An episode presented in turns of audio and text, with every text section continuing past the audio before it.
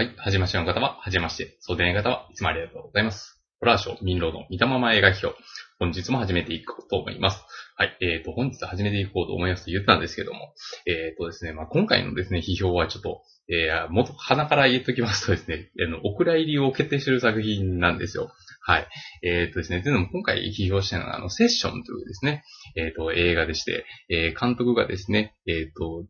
デイミアン・チャゼル監督というですね、まあ結構若手の新鋭みたいな人なんですけども、その人のセッションですね。えっ、と、まあ、かなり話題にもなった作品なんでご存知の方も多いと思うんですけども、いわゆるそのジャズドラマをですね、えーの苦悩を描いた作品なんですね。はい。で、私もこの前ですね、その、ジャズをやってる、私個人的にやってるもんですから、えー、ぜひこれは批評してみたいと言ってたんですけども、まあその後にね、いろいろ考えが変わったりしてですね、まあ、まあ多分こう聖書について話すと間違いなく長くなりすぎるだろうということでですね、もう、えっ、と、批評しませんとしてたんですけどもですね、まあ映画見てみたもんですから、ちょっとこの前大阪に行事があってですね、まああの出張で行った、そのついでにちょっと見てきたもんですから、まあ見たなら一応話しとこうかなと。で、まあいつかね、その、まあ公開する、アップするときあればアップしようと思いますんで、はい、えっ、と、まあアップしないかもしれませんけど、とりあえず撮ってみようということで、ちょっと今話しています。はい。ということですね、まあこのセッションについてお話ししたいと、とりあえず思うんですけど、あの、この前にですね、それ以外に、えっ、と、まあこれもですね、アカデミー賞のですね、作品賞候補になった作品やったんですけども、あの、イミテーションゲームを見ましたね。はい。えーこれはですね、えっ、と、あれですね、ベネディクト・カンババチがですね、主演で、あと、ヒロインがキーラ・ナイトレでですね、で、イギリスのですね、MI6 ですね、その、イギリスのその秘密情報部が、えー活躍したですね、その、えーまあ、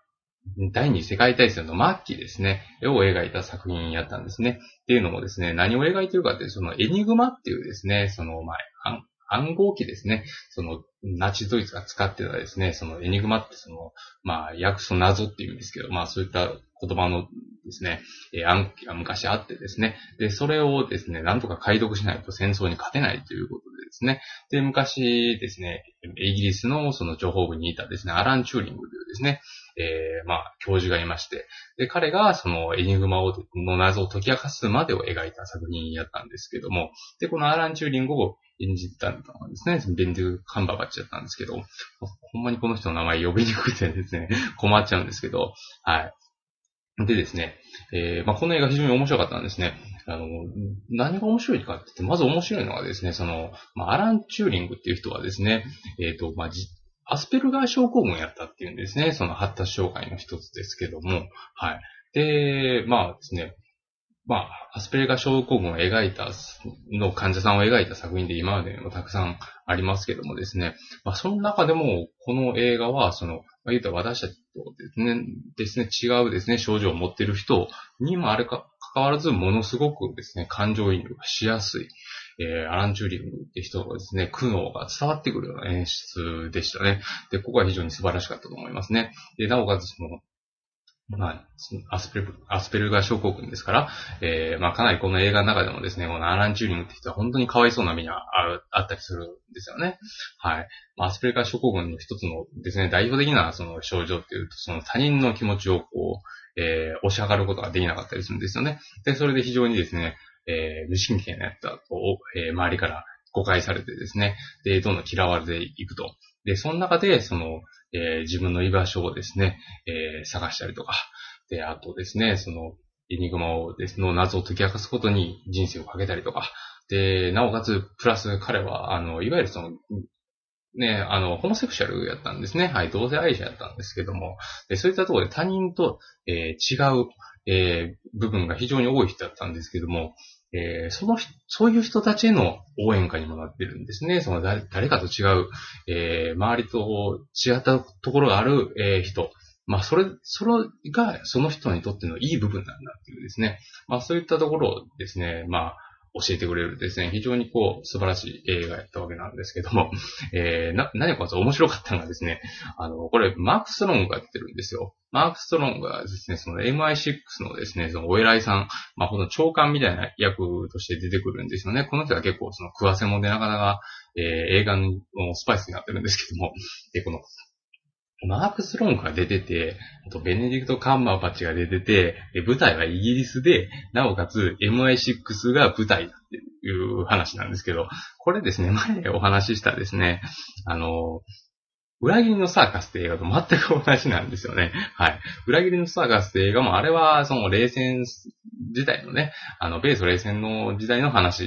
でしたけど、あれも舞台が MI6 ですね。あと、ベネディコカンカンババチが出てて、で、なおかつ、その、マークス・ストロングが出てると。はい。で、非常に似てるんですね、そのあたりがね、この映画二つね。はい。で、なおかつですね、その、あの、ベネディクト・カンババチがですね、この映画の中ではそのホームセクシュアルなんですけども、あの、裏切りのサーカスの中でもこの人ゲイの役やったんですね。はい。で、なんか、ゲイ俳優なのかなとかちょっと思ったりもしたんですけど、まあ他の映画やったらね、その2枚目とか、あと悪役とかをですね、演じるんでですね、そこら辺がよくわかんないんですけど、まあそこら辺のですね、両者の、えー、2つの映画のですね、別に関連性はないんですけど、えー、ちょっと奇妙な位置とかね、えー、結構面白かったですね。はい。まあそんな感じで、えー、イミテンションゲームなんですけども、これは非常に面白かったんでですね、ぜひまだ見てない方は見ていただきたいなと思うんですけども、はい。で、それは簡単に置いといてですね、まあ、今回はセッションについてちょっといろいろとグダグダと話してみたいと思います。はい。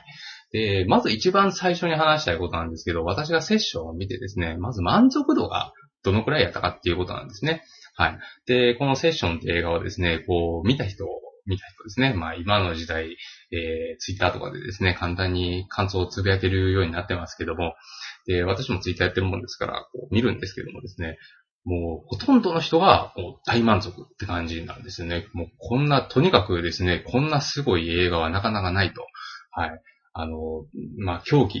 に満ちてる映画は、こんほど狂気に満ちてる映画はなかなかないっていう話やったんで、まあ、基本的に絶賛のパターンが多かったんですよね。はい。で、まあ、チラシとかにも、まあ、それを全面に押しててですね、えー、まあ、参考にしていただくとも、なくても別に結構なんですけど、私個人の、あくまで個人の考えですと、まあ、まあまあの映画かなっていう感じでしたね。満足度的にはまあ、えー、50点、60点ぐらいかなというところやったんですけども、まあ、なんでそう思ったのかっていうことをちょっとこれから、えー、お話ししてみたいと思うんですね。はい。まあですね、まあこの映画について話すのが非常にこう嫌やったっていうのもですね、やっぱり一番はその、あの、映画評論家をね、その、町山智弘さんと、あと、まあ、ジャズミュージシャンでもありますけども、そのまあラップ活動とか、まあいろんなですね、音楽活動をされてるですね、えー、菊池成吉さんのお二人のですね、論争があったんですよね。はい。もうこれで本当に喋るのが嫌やったんですよ。はい。っていうのもですね、まあこれも非常に大きな話題になりましたから、えー、皆さんご存知の方も多いと思うんですけども、えー、まず菊池さんがですね、まあこのセッションという映画を見た後に非常にこう辛辣なですね、コメントをですね、えー、発表したんですね。はい。えー、っていうのは、いろんなですね、まあ批判ポイントはあるにはあるんですけども、まあやっぱ一つ根底に流れてるのがですね、まあ、実際のジャズと違うと。はい。しかも、これを、その、えー、まあ、少なくとも、そのね、素人が、えー、このジャズについてですね、勘違いするのはともかく、えー、プロはこんな、この映画に描かれてるジャズは評価しないよっていうことをね、そういったことを言ったんですよ。はい。で、まあ、それに対してですね、その、まあ、町山さんがですね、まあ、反論したわけなんですけども、まあ、町山さんね、非常に真摯なコメントを出されててですね、はい。まあ、その他の映画と、その他の映画にもあるけども、まあ、そういったですね、えー、映画の中で描かれる、いわゆるジャンル映画の中でですね、描かれるそのジャンルへのこだわりを強くしすぎてもそれはおかしいんじゃないの？ということですね。はい。まあ、例えば、町山さんは昔から言ってますけど、そのロッキーという映画がありますね。そのスタローンが、えー、撮ってですね、えー、ジョン・アビルドセンが、映画監督した映画がありますけども、えー、そのロッキーもね、その、いわゆるそのヘビー級ボクサーとの対決っていうことになってますけど、えー、スタローンが演じるロッキーはどう考えてもお前ヘビー級ボクサーじゃないやろうと。で、実際見ててもヘビー級ボクサーのボクシングに見れないよっていうね、そのプロから見るともちろんそうなんですけど、えー、ロッキーがその名作として語り継がれてるにはそれだけのやっぱ理由があるもんですから、えー、そのボクシングへのこだわりが強すぎて楽しめないっていうのはやっぱ、えー、ロッキーを楽しめないっていうのはやっぱもったいないことですよね。はい。なんで、やっぱりその、ジャンルに対しての愛はわかるけど、それにこだわりすぎててもですね、えー、良くないと。はい。えー、っていうような論旨が出たんですけど、私個人的にその町山さんに関してこの件で非常にがっかりしたのが、えー、ね、やっぱこの映画はですね、そのセッションで映画はインディペンデントだから、え、海外でも非常にですね、えっ、ー、と、小規模な、えー、まあ、制作費でですね、作られてて、まあ、そういった大企業のですね、作った映画でないから、えー、まあ、そういったですね、えー、木口さんみたいなですね、その、ジャズに関する大御所が、え、まあ、これの映画がダメだって言って、それで客層ですね、集客率に響いたら、あなたがこの映画を殺したことになるんですよ、と。ね、あの、で、そんな若い目をそんなことで積んでいいのかみたいなことをおっしゃったんですけど、あの、やっぱりね、個人的にですけど、町山さんの一番素晴らしいところっていうのは、どんな映画であれダメな映画はこき下ろす。で、面白くこき下ろす、えー、姿勢やと思ってたんですよね。はい、私はね。で、町山さんも昔からですね、歯に気にせぬのでですね、物言いでですね、いろんな映画を楽しくバカにしてきて、で、本当にそういった姿勢っていうのは面白いですよね。やっぱ映画評論家で映画をバカにするって人はなかなかいないですから、もちろん簡単な批判はできますよ。そうね。どこが、どこどこがつまらなかった、面白くなかった、えー、ここら辺が退屈だったっていうことはできますけど、やっぱね、その、町山さんとか、えー、まあそういった、ね、その、と、町山さんのね、昔からの相棒であるですね、柳敷喜一郎さんとか、ああいう方みたいにですね、面白くその映画を馬鹿にする、えー、コケを、コケにするっていうですね、そういった視線っていうのはですね、本当に昔からすごいなと思ってて、本当に面白いなって思ってるところなんで、まあそういった町山さんがですね、インディペンデントだろうと、なんだろうと、その、ね、あなたみたいな人がね、文句を言ったらそれでね、来ない客が出てきてしまうから問題だっていうのは本当にね、なんていうか悲しいなというか、ね、好きな人も、まあこういったことを年越えたら言うようになるんかなと、ちょっと感慨深かったですけど、ねえ、そんなこと言ったら昔からいろんな映画について批判してた町山さん、あなたはどうなんだよというところが個人的にあったんでですね。まあ、そういったですね、ジャンルに対してこだわりすぎてても良くないじゃないかっていう視点は非常に個人的にもよくわかるんですよ。はい。まあ私もね、その昔、その、えー、スウィングガールズっていうね、その、矢口史靖監督の、えー、映画、ジャズを描いた映画ですね。あれに関して、その実際のジャズと違うと、というか実際にそんなつたない演奏で、お客さんは湧きませんよと、えー、いうことを、まあ、論において、えー、主体においてですね、論じてみたことがあるんですけども、まあ、その考えは個人的に全然変えてはいないんですけども、まあ、スイングガールズがやっぱり人々に愛されるには愛されるだけの魅力があったんだろうなとはそれはもちろん思いますし、えー、やっぱそういう視点はですね、まあ持ち合わせないといけないんだろうなとは、まあ思ってるもんですから、えー、まあ、その話はともかくですね、まあそういった論争があったわけで ちょっと話がどんどん長くなってますけども、まあそういったわけで、セッションについては個人的には話をしたくなかったということがあったんですね。はい。まあ、まあそんなわけですけど、まあちょっと今回は話してみたいと思うんですね。はい。で、まずですね、ここにチラシがありますので、そこに書いてあるストーリー、簡単にお話ししてみたいと思います。まあこんな話ですね。はい。えー、名門音楽大学に入学したニーマンはフレッチャーのバンドにスカウトされる。ここで成功すれば偉大な音楽家になるという野心は叶ったも同然。だが待ち受けていたのは天才を生み出すことに取り憑かれたフレッチャーの常人には理解できない完璧を求める狂気のレッスンだった。浴びせられる罵声、仕掛けられる罠、ニーマンの精神はじりじりと追い詰められていく。恋人、家族、人生さえもさえも投げ打ち、フレッチャーが目指す極みへと這い上がろうとすもがくニーマン。えー、しかし、ということでですね。はい。えー、まあまあ、一つですね、目玉として書かれているのは、まあ、この映画の衝撃を悪化にしてもはや痛快と。まあそういったことでですね、まあラスト9分間の演奏時間ですね。演奏する場面があるんですけど、そこがとにかく、まあまあ、すごいんだと。えー、いうことがですね、まあ、目玉としてあったわけなんですけども、まあ、それについても、個人的にどう思ったかっていうところも話しみたいと思うんですけどもですね。はい。でですね、主演がですね、そのマイルズ・テラーさん。で、この人がその主人公のニーマンを演じるんですね。はい、演じてるんですけども。で、えー、あとですね、まあ、なんと言っても、ね、この映画の中で、まあ、非常にですね、もう非常に、あの、まあ、怪演と、えー、すごい演技だと言われてたのが、その J.K. シモンズですね。はい。まあ、J.K. シモンズといえばですね、えー、私にとってはやっぱスパイダーマンのですね、あの、新聞社のですね、編集長ですね。はい。えー、まあ、ピーター・パーカーが持ってくる写真、写真を安く買いいただいてですね、で、また次に回させるというところで非常に嫌な親父だったんですけども、まあその時のね、まあ演技から考えられないくらいのですね、まあ開演、えー、この映画の中では見せててですね、その、まあ、なんていうか、スパイダーマンで見せてたようなコミカル演技はもう一切なしですね。えー、もう超鬼コーチを演じてるんですね。はい。まあそういう映画でございます。はい。で、ストーリーは本当に単純、この映画本当にストーリーは単純そのものでですね、まあ、ニーマンというですね、その、まあ男が、まあジャズドラマーなんですよね。はい。で、名門大学に入門したわけですけども、で、ある時にですね、その、まあ、自分の入ってたバンドはそれほど上手くないバンドで、えー、俺この後ね、ジャズドラマーとして身に立てれるのやろうかと思ってたんですけども、そこで、えー、すば、すごいですね、名声を元から持ってるフレッチャーというですね、その、えー、教師がいまして、鬼教師がいまして、その鬼教師のバンドにスカウトされると。はい。で、ウキウキして入ってみたいいものの、もう、とんでもない目に遭うんですね。はい。もう、練習がとにかく凄まじく凄まじ、凄まじというかですね、もう、とにかくスパルタなんですよね。はい。なんていうか、ま、一瞬でも間違えたりしたら本当に物が飛んでくると。で、どつかれると。で、大声で怒鳴られると。まあそういった感じでですね、本当に、なんていうか、昔の星一節の世界みたいな感じでですね、えー、まあそういった世界を、見せてくれるわけですけども、はい。でですね、まあこの映画面白いんですよ。で、何が面白いかって、まあ個人的に思ったのはですね、その、なんていうかですね、そのニーマンとそのフレッチャーの言うたら殴り合いですね。はい。ただ別にその、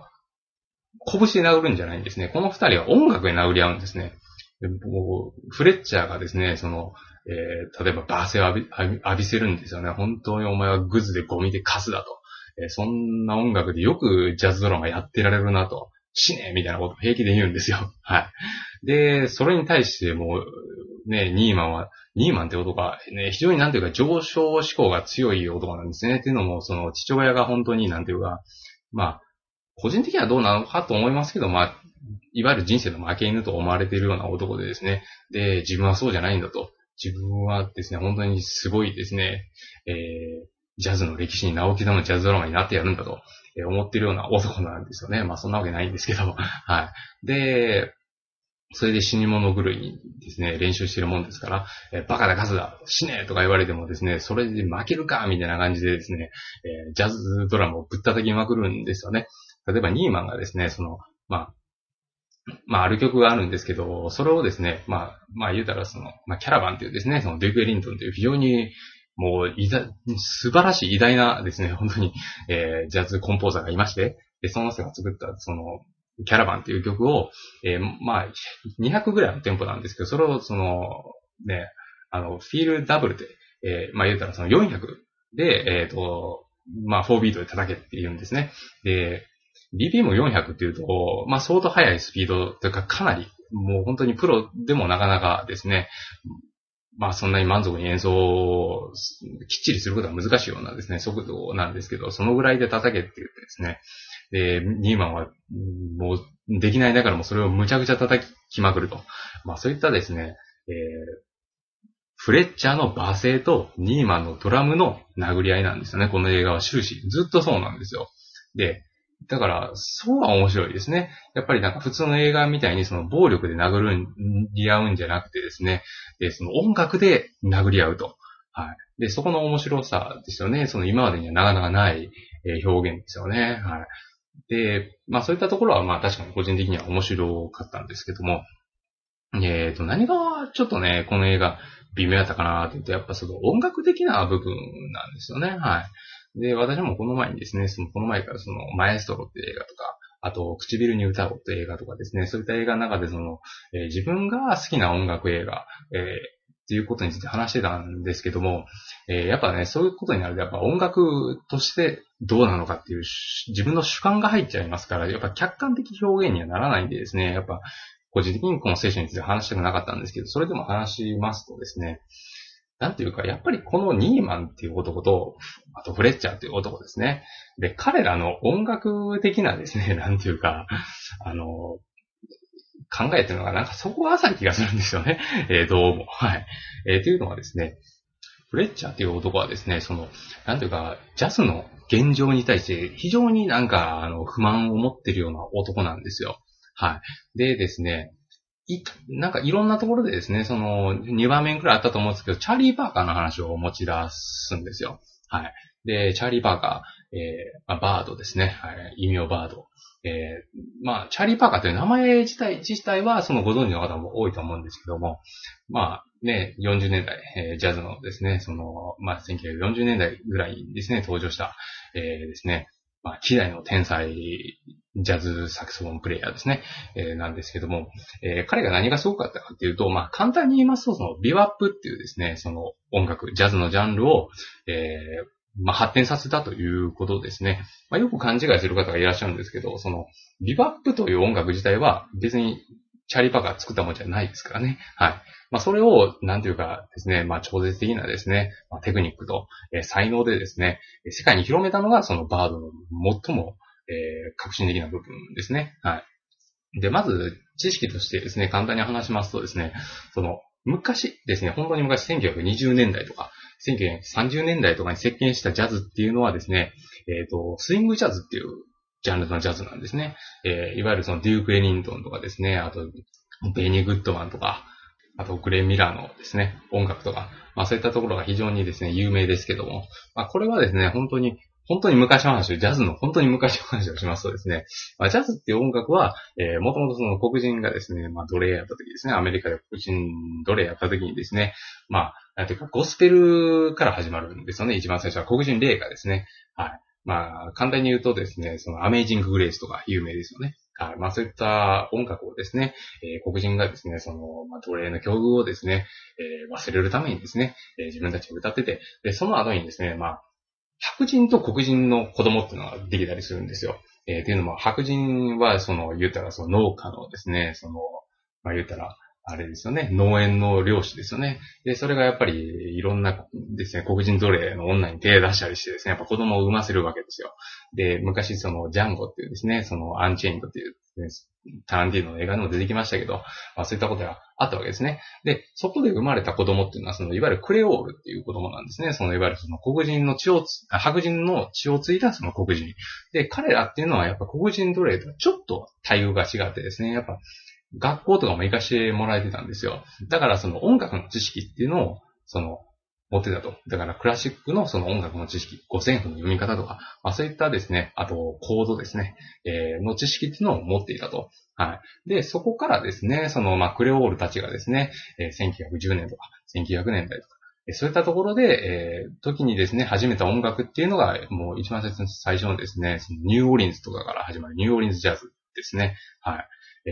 ー、ディキシーランドジャズとも言われますけど、まあそういったところで始まった音楽。まあ、有名なところですと、ルイ・アームストロングとか、そこら辺の人ですね。はい。で、それがですね、やっぱり、あの、クレオールがどんどんですね、その音楽を発展させていく上でですね、白人たちに好まれるようになるんですね。まあ、言うたら、社交の場で使われるようになるんですよ。ダンスホールとか。まあそういったところでですね、その白人が、その、おしゃれにですね、お酒人とか17人とか、そのぐらいのですね、編成で演奏してた、えー、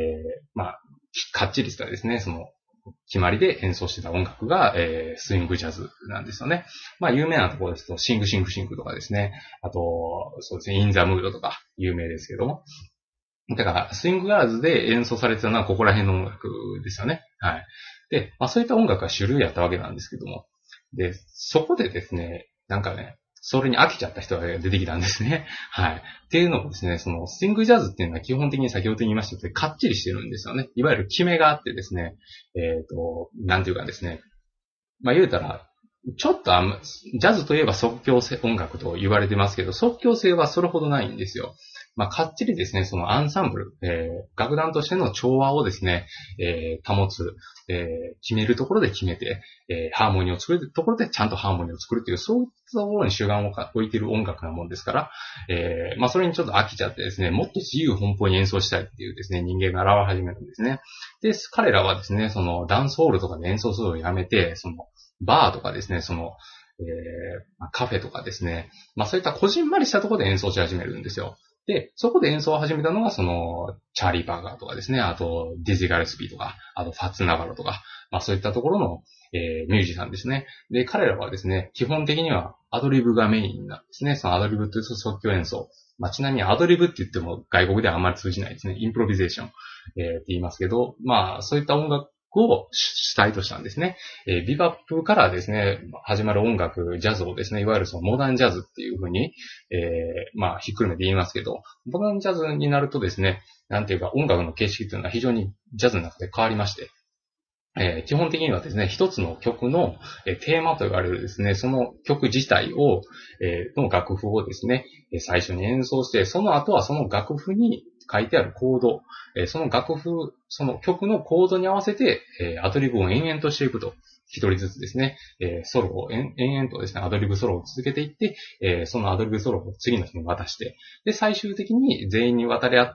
終わった後に、もう一回ですね、そのテーマって言われるその音楽、その曲そのものですね、え曲の旋律をもう一回吹いて最後にエンディングするっていう、まあそういった形式がモダンジャズって言うんですけど、まあ、それを始めたのが、えー、ビバップなんですよね。はい。で、そのビバップの中で、まあ、非常にですね、えー、革新的なことをしたのがチャーリー・パーカーなんですよ。はい。で、チャーリー・パーカーは本当に偉大でですね、まあ、偉大というような言葉で収まりきることができないぐらいの、えー、まあ、サックスプレイヤーやったわけなんですけども、えー、彼が本当にですね、すごかった理由っていうのはですね、やっぱ後世に非常に影響を与え続けたことですね。はい。やっぱりですね、その後に出てくるですね、あの、サックスプレイヤー、もう、誰であろうとやっぱ、チャーリー・パーカーの影響を受けてるんですよ。はい。まあ、本当にね、えー、ルート・ナルドソンであったり、あっても、そう、そうですし、あとそうですね、もう本当に誰でもいいんですけど、キャノンボア、ポール・アダレでもいいし、アート・ペッパーでもいいですし、まあ、どういったですね、その、まあ、ソニスト・ストリートでもいいですけど、まあ、どういったそのサックスプレイヤーであっても、その、チャーリー・パーカーの影響があると。はい。そんぐらい本当に偉大なプレイヤーだったんですね。はい。っていう意味でですね、あとコンポーザーとしても優れてましたね。本当に、チャーリー・パーカーが書いた曲って本当に無数にあってですね、えー、まあ、ビパップの名曲揃いなんですけども、やっぱ今でも、えー、演奏される曲がたくさんありますし、はい。まあ、そういったところもチャーリー・パーカーの、あれですね、その、まあ、功績の一つですね。で、なおかつ、やっぱりチャーリー・パーカーとか、その、ディズニー・ガレスピーとかですね、そのくらいのですね、あの、本当にカリスマ性溢れる、えー、ジャズプレイヤーが、もしもあの時代になかったとしたら、多分その、ビバップという音楽自体は、それほど発展しなかったと、やっぱ言われてますよね。はい。え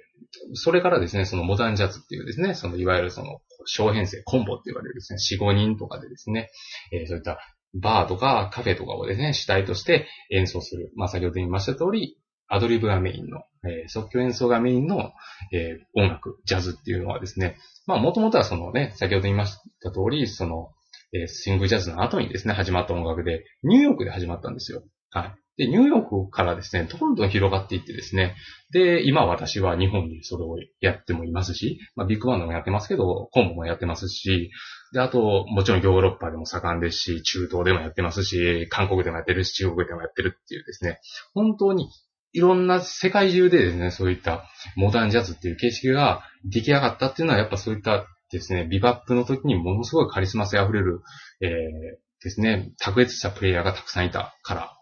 なんですよね。で、その後にその、ハードバップっていうですね、もっとその、メロディアスな、えー、ところをですね、主体にしたジャズに展開していって、まあ、マイルズ・デイビスがね、それを始めていって、まあ、どんどんで、それが発展していって、最終的にはフュージョンとかファンクとかに繋がっていくわけなんですけども、まあ、それは話が長すぎるから、まあ、置いといてですね、まあ、とにかくその、まあ、ビバップがですね、ビバップというかモダンジャズですね、モダンジャズがやっぱ発展した礎を築いたのはやっぱりチャーリー・パーカーであることは事実なんで、本当に偉大な人やったんですけども、まあ、このね、その、まあ話を戻しますと、そのフレッチャーって男はですね、本当になんか、現代のチャーリー・パーカーを生み出したいみたいなね。というか、俺がそうなりたいみたいな、そういう人なんですよ。はい。今のジャズっていうのは本当に行き詰まっていると。ね、本当になんていうか、ね、つまらない音楽になってしまったと。革新的なものがなければですね、もうなければ何でもないし、俺はですね、素晴らしい音楽をですね、え作り出すためならどんな無茶だって演奏者にさせるぞって言うんですね。で、それでですね、どんどんその、えー、ニーマンか、えー、っていうですね、その、まあ、言ったらジャズラムに憧れる男の子をですね、あの、しごき続けるわけですけども、で、まあ、そういう展開なんですよね、この映画はね。で、最終的にそれが結実する瞬間というのはこの映画で描かれちゃうんですよね。ここはちょっと問題かなと思いますね。あの、一番最後にですね、その、まあ、フレッチャーっていう男はですね、本当に本当に嫌な嫌な嫌な男でですね、で、まあ、最後の最後まで主人公をですね、小突き回すわけですね。で、一番最後の主人公を罠にはめてですね、で、主人公に恥をかかそうとすると。えー、まあ、ほとんどいじめみたいなもんなんですけども、いじめというか、うさばらしというかね、まあ、そういった世界なんですけども、で、そこでですね、ニーマンがですね、それにブチ切れて、えー、フレッチャーとですね、音楽を介して、また最後殴り合い始めるわけですね。あの、キャラバンっていうですね、えー、っと、デューク・エリントンがですね、作曲した本当に名曲がありましてですね、えー、それの、その、まあ、ビッグバンドの、その、アレンジで演奏するわけなんですけども、まあ、そこの演奏が多分この映画の中で語られてるですね、えー、まあ、チャーリー・パーカーのような、えー、ですね、ものすごい練習量の果てにたどり着いたですね、えー、素晴らしい音楽っていうことになっているんですよ、この映画の中ではね。はい、まあ、そんぐらいの凄みは確かにね、この映画を見てても、まあ、やっぱり演出とかがあって感じるところではあるんですけども、やっぱりね、その、なんていうか、こう二つ突っ込みポイントがあって、一つの、まず一つ目の突っ込みポイントはですね、まあ、これは仕方ない部分なんですけど、そこで演奏される、そのビッグバンドのですね、そのキャラバンっていうの演奏がですね、別に大したことないっていうことですね。で、これはですね、やっぱ菊池成吉さんがおっしゃってた通りだと思いますね。はい。まあ、菊池さんもね、あの、この映画を見て、この映画のサントラをですね、ね、あの、買うジャズプロミュージシャンはいないだろうって言ってたんですけども、確かにそれはやっぱ個人的にも同感するところですね。はい。あの、やっぱり別にまあ、すごくはないかなっていう。はい。あの、別に映画と、映画の中で成立しないとは言いませんよ。その、やっぱり映画の中ではですね、成立してる音楽ってやっぱあるじゃないですか。えー、例えばね、その、どんな映画でもいいですけど、例えば劇版って大概そうじゃないですか。え、例えばですけど、そうですね、私非常にジャズのスコアを書く人で好きなですね、えー、まあ、ミュージシャンで、あの、マイケル・ジアッキーノっていうですね、ミュージシャンがいて、で、この人はあれですね、その、えー、ブラッドバードですね。ブラッドバードの映画の音楽をよく手掛けてる人ですけど、例えばミスター・インクレディブルとかですね、あと、ミッション・インポッシブルとか、えー、あと、レミの美味しいレストランとかですね、そういった映画のまあ、コンポーザーをやってた人ですけど、この人の音楽ってのは結構ジャズの雰囲気があるんですよね。まあ、非常にわかりやすいところですと、そのミスター・インクレディブルのですね、そのエンドクレジットの音楽、えー、メインテーマがですね、まあ、非常にマイケル・ジアッキーノっすが、雰囲気が出てるですね、えー、名曲なんですけど、まあ、この、えー、曲がですね、そのミスター・インクレディブルの曲が、えー、ジャズ風で、あってもですね、ジャズとし、ジャズのですね、本当に大御所が聞いてですね、この音楽がそのジャズとして価値があるかどうかって言われると、それはノーじゃないですか。やっぱりね。映画の音楽ですから。えただ、やっぱりその、ミスター・インクレディブルって映画をですね、2時間見てて、最後にそのエンドクレジットで流れたメインテーマってやったら燃えれるわけですよ。ね。やっぱ別にジャズとして、そのジャズの音楽として、それほどですね、まあ言うたらなんていうか革新的なものがなかったとしても、やっぱり映画として、やっぱ演出とか今までのそのですね、2時間かけて見てきた映画のですね、その盛り上がり、そういったところで使われると、まあそういった音楽であれ、やっぱり素晴らしい本やということになる。まあ大概の映画音楽ってそうじゃないですか。はい。音楽的に革新的なもんっていう、逆に映画にはなかなか当てはまりにくいもんですよね。はい。まあ、例えばですけど、前のそのね、バードマンとかはそれに近かったかもしれませんけどね。はい、バードマンね。あれは、そのアントニオ・サンチェスか。えー、まあ、ジャズドラマーが演奏してたんですけど、アントニオ・サンチェスさん自体もものすごく著名なジャズドラマーでですね。で、ほとんど映画の中では即興に近い形で演奏してると。あれはほんまにすごいスコアだと思いますね。はい。あの、バードマンの時の費用でも話しましたけどですね。はい。で、それに比べてですね、やっぱり今回のその、セッションのその最後に演奏されるキャラバンは、やっぱ映画をそれまで見てるですね、90分か100分ぐらいの映画ですけど、まあ、それまで見てきた人間として最後にですね、えっ、ー、と、まあ、フレッチャーですね、ニーマンの殴り合いとして演奏される音楽としては、やっぱかっこいいすげえなというもんがあった、あったと思いますけど、この映画を見て、その、この映画の中で演奏されるキャラバンが、そのジャズとして素晴らしいわけではやっぱりないです。はい。まあそれはやっぱ思いました。だから別に私はそれでいいと思ってるんですけど、やっぱりそれが最上の音楽かって言われると、かなり首をかしげざるを得なかったですね。はい。っていうのもですね、そのニーマンが考えている完璧な音楽っていうのがどういうものかさっぱりわかんないんですよね。はい。あの、ニーマンはね、その、なんていうか、異常にですね、きっちり合わせようとするですね、その、あれなんですよね、そのコン、ダクターなんですよ。指揮者なんですよね。はい。なんていうかね、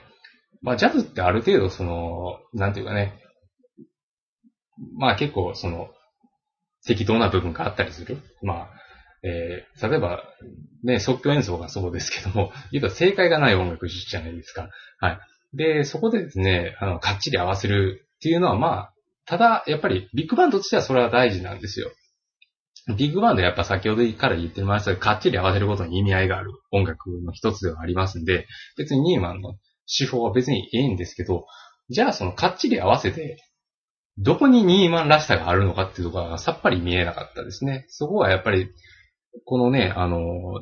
デイミアン・チャゼルっていう監督はもともとそのね、ジャズ、ジャズをやってた人っていうおっしゃるんですけど、それにしてはかなりそこは空虚やなとは思いましたね。まあ、それか音楽を手掛けてた、今回音楽を手掛けた人そういう知識はなかったかもしれませんけど、えー、っとですね、ビッグバンドの音楽っていうのもですね、今やものすごく多岐にわたっててですね、やっぱそういった、あの、リーダーですね、えっと、コンダクター、指揮を振る人によって、全然その、ノリというか雰囲気が違うんですよね。はい。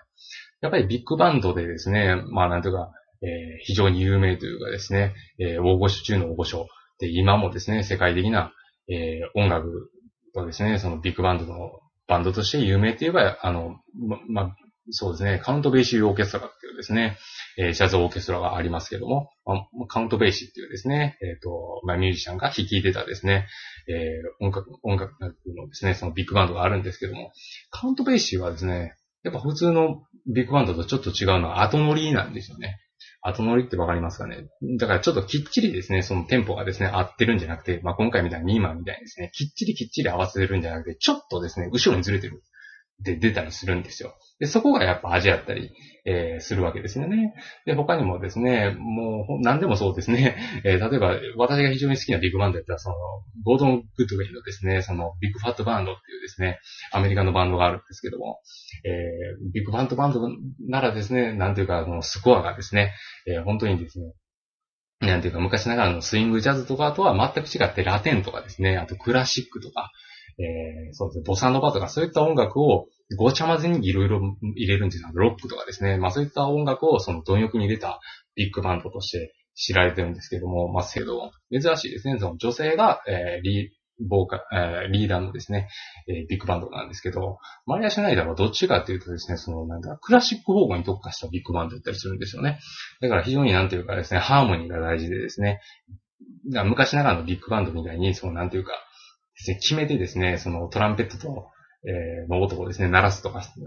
で、サックスでですね、ものすごく速いパッセージを弾かせて見せるとか、そういったところじゃなくて、全体のハーモニーで見せるビッグバンドだったりするんですよ。で、マリア・シュナイダーも非常に、えー、今ではですね、世界的に人気のある、えー、特に若い子から人気あるですね、そのビッグバンドですけども、まあそういった感じで、今やビッグバンドっていうのは本当にですね、いろんな形で革新的なことを、えー、を作っていって、そのバンドごとの味が出てたりするんですよね。はい。で、それに比べてですね、やっぱ今回その、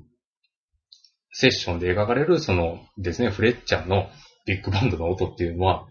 まあ、別にどこがどうすごいっていうのはよくわかんないんですよね。はい。まあ、簡単に言えば革新的なところがない。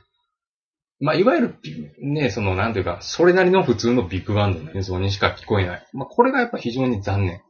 なところですね。あと、やっぱビッグバンドっていうと、そのバンドごとにですね、アレンジをいろいろするわけですよね。はい。まあ、例えばその、キャラバンがそうですけど、キャラバンっていう曲自体はその、デューケ・リンドンが大昔に演奏して、えー、作曲した曲なんですけども、それがスタンダードとしてですね、いろんな人が、えー、何回も何回もアレンジを変えて演奏してる曲なんですよね。はい。だからジャズってそういうところあるんですよ。はい。まあまあ、ロックとかポップスとかにはない感じですよね。その、まあ言ったらカバーですね。カバーを、が非常に頻繁にされるんですけども、はい。で、まあ今回のセッションの中でもその、ビッグバンドのアレンジのそのキャラバンが一曲、その最後に出てくるんですけども、このアレンジもですね、別に正直なところ大したことない。ていうか、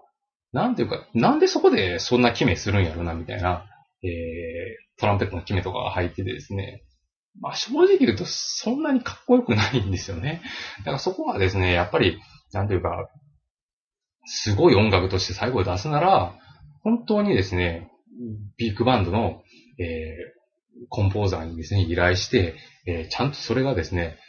これからのキャラバンのスタンダードになるような名曲、名アレンジっていうのを作ってくれたらなと思いますね。お、よかったですね。まあ正直この映画の中で使われたキャラバンは、おそらくですけどこの映画だけで消えちゃうでしょうね。この後にその、わ、このキャラバンはかっこいいなってみんなが思って、えー、それからスタンダードの一つになっていくっていうことはまずないだろうと個人的には思いますね。やっぱりそうなっていくもんなんですよ。有名なですね、そのアレンジっていうのは、てか優れてるアレンジですね。はい。例えば先ほど言いましたビッグファットバンドっていうですね、そのゴード・グッドギンが作ったビッグバンド、素晴らしいビッグバンドがあるんですけど、えー、そのね、ごえー、ビッグファットバンドのそのオンザグリーンドルフィンストリートっていうですね、曲があるんですよ。ビッグバンドアレンジで。で、オンザグリーンドルフィンストリートっていうのは、その本当にですね、昔から昔から演奏されてる、えー、スタンダードの一つなんですよね。本当に。えー、まあ、ジャズやってる人間なら絶対に演奏することがある、その、まあ、E フラットメジャーの曲なんですけど、まあ、これのですね、アレンジがビッグファットバンドのアレンジ、ビッグバンドアレンジがめちゃくちゃかっこよくですね、まあ、このビッグファットバンド版のオングリーンドフィンストリートっていうのは本当に世界中のバンドで演奏されてるんですよ。そんぐらいのスタンドインになってるような名アレンジなんですね。だからそういった曲が最後に使われてたら、わ、これはやっぱ素晴らしい音楽だって、最後に納得すると思うんですけど、ジャズファンもですね。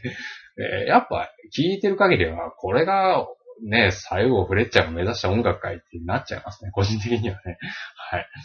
で、最後ね、その、まあ、この映画やたらひっちゃかめっちゃかそのドラムをバンバンバンバン鳴らすんですけど、ね、その、ニーマンがね、もうとりあえずもうむちゃくちゃドラムを叩くんですよ。本当にフリージャズ、ね、顔負けぐらいのテンションで叩くんですけど、あんまりそれもね、そうなんていうか、これがすごいジャズなのかって言われると正直そうじゃないと思いますしね。はい。あの、ね、ニーマンがですね、非常に憧れてるですね、そのジャズラマでその、映画の中にも出てくるんですけど、その、まあ、音楽聴いて、ね、その CD を聴いてましたけど、そのバディリッチが出てくるんですよ。バディリッチって言いますと、その白人のですね、そのジャズドラマの中でも本当に頂点中の頂点ですね。本当にジャズドラマの神様と言われてる、えー、本当に素晴らしいですね、ジャズドラマがいますけど、彼のジャズドラムっていうのは、なんていうかちゃんとですね、なんていうか、ものすごい速いテンポで叩いたりもしますけど、その速いテンポも非常に正確で、その中でおかずがものすごく、そのですね、素早いスピードのですね、そのね、シンバルっていうかハイハットが刻まれる中で入れるですね、そのフィルインって言うんですけど、そのおかずの数々が本当に超絶技巧で楽しいんですね、聞いてたら。そこがやっぱバディリッチのすごいところ。まあバディリッチとしてやっぱその自分のバディリッチをのビッグバンドを率いてたそのリーダーとしての資質もすごいんですけど、やっぱりその、ニーマンが演奏してるジャズドラマは、正直なとこバーディ・リッチとは似ても似つかない、むちゃくちゃ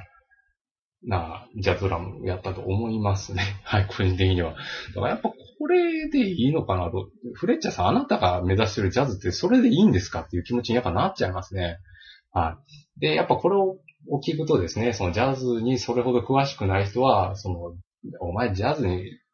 についてこだわりありすぎるからそんなにふうに感じるんだろうと。えー、ジャズに別にこだわりなかったらそれはそれでよかったと思いますよっていう意見もあるとは思うんですけど、それもわかるんですけども、やっぱそれはね、ご自身の好きなジャンルに当てはめてほしいんですよね、ぜひね。はい。もう何でもいいですよ。その、まあ、例えば映画でも別にいいですけど、例えばですけどですね、その、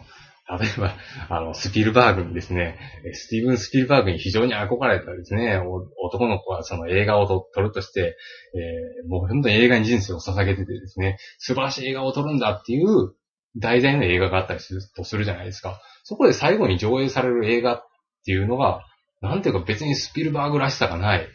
なんか普通のおっぺりした絵で別にスピルバーグらしいいやらしさも知りやすさもですね、そのスリルもなければ、ですね、なんていうか、ストーリーでもないって、そういった映像やったら、見ててしらけるでしょ。やっぱそれがやっぱね、このセッションには起きちゃってるんですから、やっぱそこは一つ問題かなと思うんですよ。だから、それやったらね、別にスピルバーグを目指す主人公がいてもいいですけど、最後に映像として見せる映画っていうのはやっぱスピルバーグイズムがないと。っていうか、そういうのを演出できる人が、その場面だけは撮らないと、やっぱ映画として成立しないと思いますから、そこはやっぱりセッションで何とかしてほしかったなと、個人的には思いましたですね。はい。まあ、あとですね、その、なんていうか、ちょっと気にかかるのが、その、ね、ちょっと、あともう一つ言いたかったのは、その、今から話すとこなんですけど、その、チャーリー・パーカーね。チャーリー・パーカーを、その、今のチャーリー・パーカーを目指したいと。に、フレッチャーがいいんですね。で、ニーマンをそれに近づかせようとするんですね。どんどん追い詰めて追い詰めて、その先に何があるかっていうところを見せようとするんですけど、えー、チャーリー・パーカーのエピソードがあるんですよね。その、昔ね、その、前、ね、その、出たての頃ですね、その、デビューして間もない時に、そのチャーリー・パーカーがですね、その、えー、バーかなんかで演奏して、その時に下手くそやっていうことでですね、シンバル投げられたと。ドラマからですね。で、それで非常に悔しかったチャーリー・パーカーは家に帰って猛練習してですね、えー、バードとして世界に羽ばたいたと。で、そこでですね、素晴らしい演奏したんだっていう、俺はそれをもう一度やりたいんだって言うんですけど、はっきり言ってですね、その、チャーリー・パーカーをはじめとして、ジャズプレイヤー、そのジャズマンは、それほど真面目に練習ばっかしてる人じゃないですからね。まあ、これははっきり言っときますけど、はい。フレッチャーさんが、その、なんていうかですね、本当にストイックにストイックにストイックにストイックを重ねて、何とか次の音楽を目指そうとするんですけど、今までですね、革新的に続けられてきたジャズの進歩性っていうのは別にそこにはないですから。まあ、これははっきり言いますけどもですね。だっていう、考えたらわかりますけど、例えばチャーリー・パーカーね、チャーリー・パーカーって30何歳で溶接してるんですよ。なんでそんだけ早く死んだかっていうと、麻薬のやりすぎですよ。はい。で、麻薬でヘロヘロになってたんですね。えチャーリー・パーカーを解剖したですね、その、なんていうか、お医者さんがですね、そのチャーリー・パーカーって30何歳で亡くなりましたけど、本当におじいさんみたいな体だったっていうぐらい体がボロボロだったんですね。えそのぐらい麻薬に溺れてたんですよ。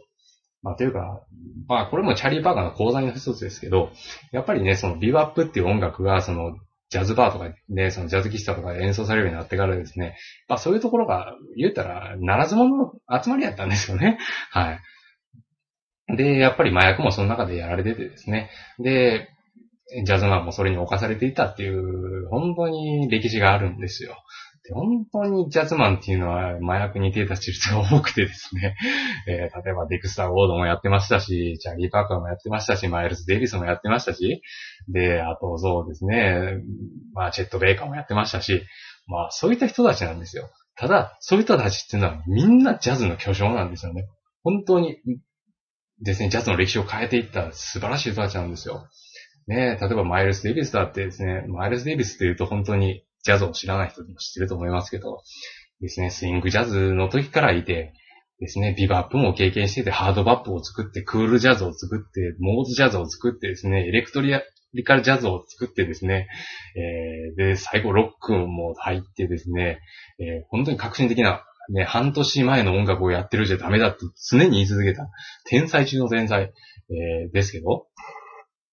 彼はやっぱ麻薬に溺れてた男なんでね。はい。で、やっぱり、マルチェリスのね、ちょっと困ったところはやっぱり、なんていうかね、お金に困って先輩のトランペット打ったりとかね、あの、ケニー・クラークっていうね、本当に、まあ、この前亡くなりましたけど、ケニー・クラークのですね、トランペット打ったりとか、まあ、そういうことをやってたぐらいのですね、結構ダメ人間なんですよ。マイルス・テリスもね。はい。だから別にね、練習をひたすらやった先にですね、マイルス・デビスの音楽があるかというとそうではないですし、チャーリー・パーカーも同じですしですね、で、ジャズロックを開拓したですね、というか、ジャズロックを本当に一番流行らせたですね、リー・モーガンだって、そうですね、別にリー・モーガンがですね、昔からその練習しまくってたかというと別にそういうわけで、まあ練習はもちろんしてましたと思いますけど、かといって練習一辺倒かっていうとそうではないわけですよね。だから、なんていうか、ですね、練習を練習を練習を重ねて、その先に究極の音楽があるんだっていうのは、まあ正直わかりやすいテーマとは思うんですよ。まあイメージさせやすいですしね。で、あといろんな、どんなジャンルにも通じる面白さじゃないですか。やっぱり、どんなジャンルのもんであれ、やっぱ練習を重ねれば上達はするんで、その先に何かあるんじゃないかっていう気持ちはわかるんですけども、まあ、正直なところないことがほとんどですよね。はい。まあそういったですね、えー、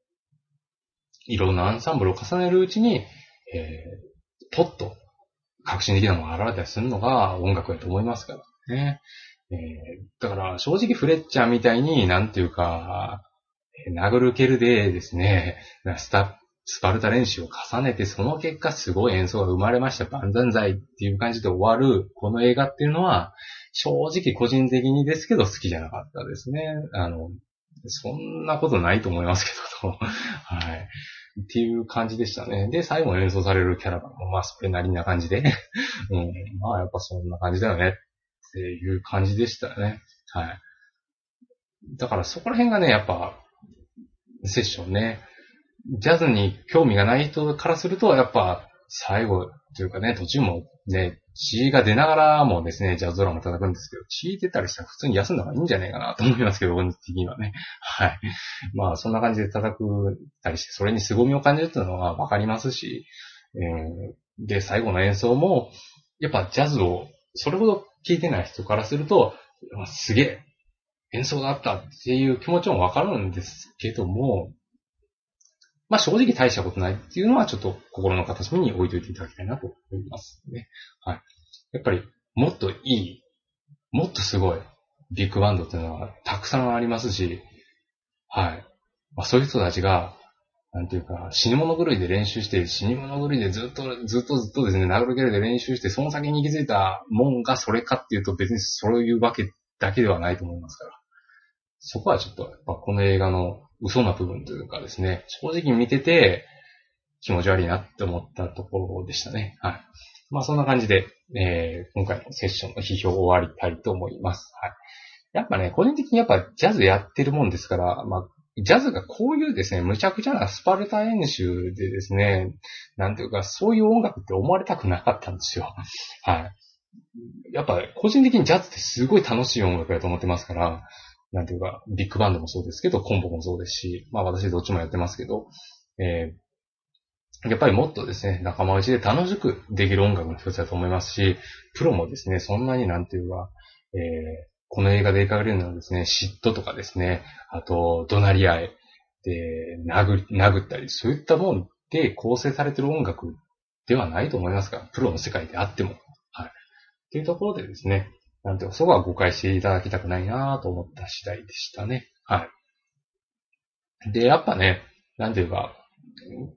うん、この映画について本当に真摯なコメントを出してるなと思ったのが、その、ヒロ川島さんですね。で、この映画のクレジットにも出てきてたと思いますけど、その字幕監視をされてるんですね。で、ヒロ川島さんという方は非常に素晴らしいジャズトランペッターでですね、まあ、日本で活躍してる人ですけど、で、世界的にも活躍してる人ですけど、えー、ヒロ川島さんは非常にチェット・ベイカーっていうですね、その、ウエストコーストのですね、その、えー、ジャズトランペッターがいるんですけど、ジャズシンガーでもありますけど、その人は非常に影響を受けたトランペッターの一人なんですけど、えー、ご自身でね、そのラブノーツっていうですね、その、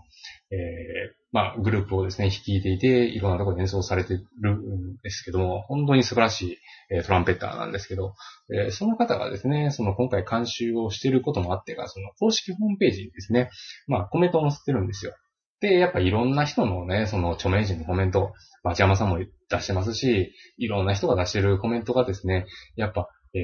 とてつもないすごい映画だったっていう、まあそういった感じなんですけど、ヒロ川島さんはちょっとそこが変わっててですね、まあ、なんていうか、ディティールは忘れちゃいましたけど、まあ、こういったことを言ってたんですよ。まあ、この映画は、いわゆるそのジャズそのものを描いた映画ではないと。まあ、この映画を見て、そのジャズを知ってる人から、えこれは実際のジャズじゃないという人がいるかもしれないと。えそれでもこの映画はその殴り合いを、そのフレッチャーとニーマンの殴り合いの映画として面白いっていうおっしゃってたんですよ。で、これは非常に共感できましたね。だから、私がずっと今まで長々と話しましたけど、やっぱ、ニーマンとフレッチャーの音楽を介しての殴り合い。これはやっぱスリリングです。この映画。非常に面白いです。90分楽しめました。はい。ただ、やっぱり、実際のジャズとは違う。そこははっきりしといてねっていうことやと思いましたね。広川島さん。非常に真摯なコメントやなと思いましたけど。はい。まあそんな感じで、えー、まあこのセッションがね、やっぱすごい映画なことは確かなんで、この映画について批判するとですね、集中効果浴びるんですよ。なんかね、こう、ツイッターとかで見ててもそうですけどですね。結局、この映画の凄さは分かってないとかね、やっぱいろんな映画好きの人がおっしゃってますから、やっぱり話しにくいところがあったんですけど、まあ話してみました。はい。まあそんな感じのところを分かっていただきたいなと思います。個人的な感想はそんな感じでした。はい。えっ、ー、とですね。まあこの批評に関してはちょっと、まだ公開の目処が立ってませんので、いつかですね、いつか、あの、公開してみたいなと思いますので、それまで気長にお待ちくださいということが言うかですね、これ聞いてる人はもう、それを公開したら後だと思いますけど、はい。えっ、ー、と、まあ、こんな時期に公開してすみませんでした。はい。えー、ということで、今回の民謡の映画批評でした。はい。ご意見、ご感想などありましたら、私のブログのトップページに書いてあるメールアドレスまで送っていただけると幸いでございます。はい。それでは今回の民謡の映画批評でした。失礼いたします。